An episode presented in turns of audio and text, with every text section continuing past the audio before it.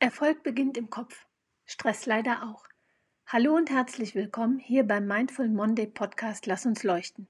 Ich bin Yvonne Müller-Bürgel und ich schenke dir hier immer montags einen Impuls, eine Idee oder schlicht einen Gedanken für mehr Leichtigkeit und Leuchtkraft in deinem bunten Alltag.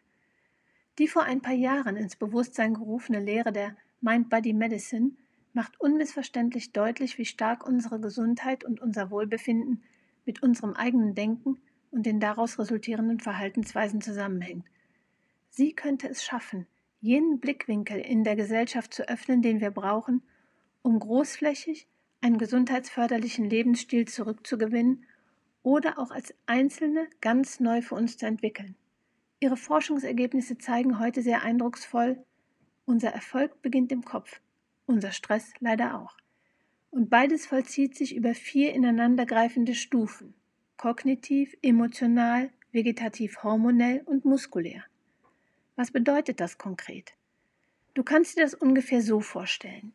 Jeder, ja wirklich jeder deiner Gedanken, ob er dir nun bewusst ist oder nicht, zieht ein Gefühl nach sich. Dieses Gefühl meldet deinem Gehirn, was dein Körper in diesem jeweiligen Zustand an Hormonen braucht, um ihn gut zu erleben und zu bestehen. In einer stressgeladenen Situation sind es Hormone wie Adrenalin und Cortisol, die dich aufs Überleben und somit auf den Kampf oder die Flucht vorbereiten. In entspannten, dich erhebenden und erfüllenden Momenten schüttet dein Gehirn dagegen Hormone wie Dopamin, Serotonin und Oxytocin aus, die dir Gefühle der Freude signalisieren und darüber hinaus sogar deine Genussfähigkeit, deine Kreativität und deine lösungsorientierte Leistungsfähigkeit steigern. Warum erzähle ich dir das? Weil du nur auf die ersten beiden der vier Stufen einen aktiven Einfluss nehmen kannst. Sie sind die entscheidenden. Die jeweils dritte und vierte Stufe übernimmt der Körper aus seinem Selbsterhaltungstrieb heraus reflex- und blitzartig selber. Im Anschluss an meinen Entschluss vom Januar 2012 mit leichterem Gepäck durch mein Leben zu reisen, wurde sehr schnell klar, dass es auch bei mir vor allem meine Gedanken waren, die einen Großteil meines Ballastes zu verantworten hatten. Meine Bewertung und Interpretation machten den entscheidenden Unterschied. Wenn sie mich unter Druck setzten, war ich unter Druck.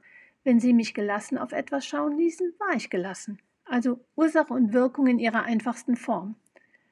Wer also dachte da in mir? Eine Stimme, die ich sehr schnell identifizierte, war jene der Perfektionistin. Ich hatte sie über Jahrzehnte konditioniert und sie plapperte pausenlos nur um mein Leben, so wie sie glaubte, bestmöglich im Griff zu behalten. Sie sah ständig, was noch fehlte, statt all das, was längst erledigt oder schon da und vorhanden war. Sie nährte unermüdlich meine innere Kritikerin. Die Idee, meine innere Perfektionistin erst einmal für eine Weile in den gedanklichen Urlaub zu schicken, brachte die Lösung. Tatsächlich war sie es, die für meine Erschöpfung, den Stress und die sich ausbreitende Unzufriedenheit verantwortlich war. Ich besetzte ihre Position neu und ernannte nach reiflicher Überlegung die Mutige in mir zu ihrer Stellvertretung. Auch sie saß in meinem Kopf, war nur lange nicht mehr laut genug zu Wort gekommen. Sie bewertete, interpretierte und argumentierte innerlich aber vollkommen anders, verkleinerte meine To-Do-Listen, änderte Prioritäten und ließ mich wieder mehr Leichtigkeit und Spaß erleben. Sie nährte mein inneres Kind. Was die Mind-Body-Medicine belegt, zeigte auch mir in meiner Praxis, der Schlüssel liegt in uns. Er liegt in unseren Gedanken und Gefühlen, denn sie sind es, die den Großteil unseres Wohlbefindens im Alltag ausmachen. Vielleicht ist auch dir spontan eine Verbindung gekommen, du kannst etwas verknüpfen.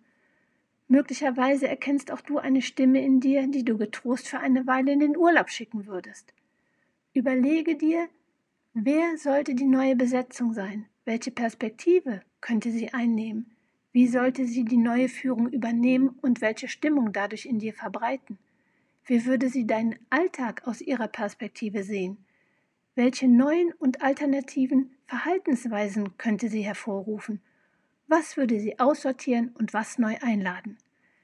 Gib dir ruhig ein bisschen Zeit und übe den veränderten Blickwinkel. Das braucht's am Anfang einfach. Das macht nichts. Es lohnt sich. Und solltest du merken, dass doch noch etwas fehlt, nimm auch die Mutige mit ins Boot jene, die du längst schon kennst, aus deiner Zeit mit Pippi Langstrumpf. Ich wünsche dir eine gute Woche und sende herzliche Grüße.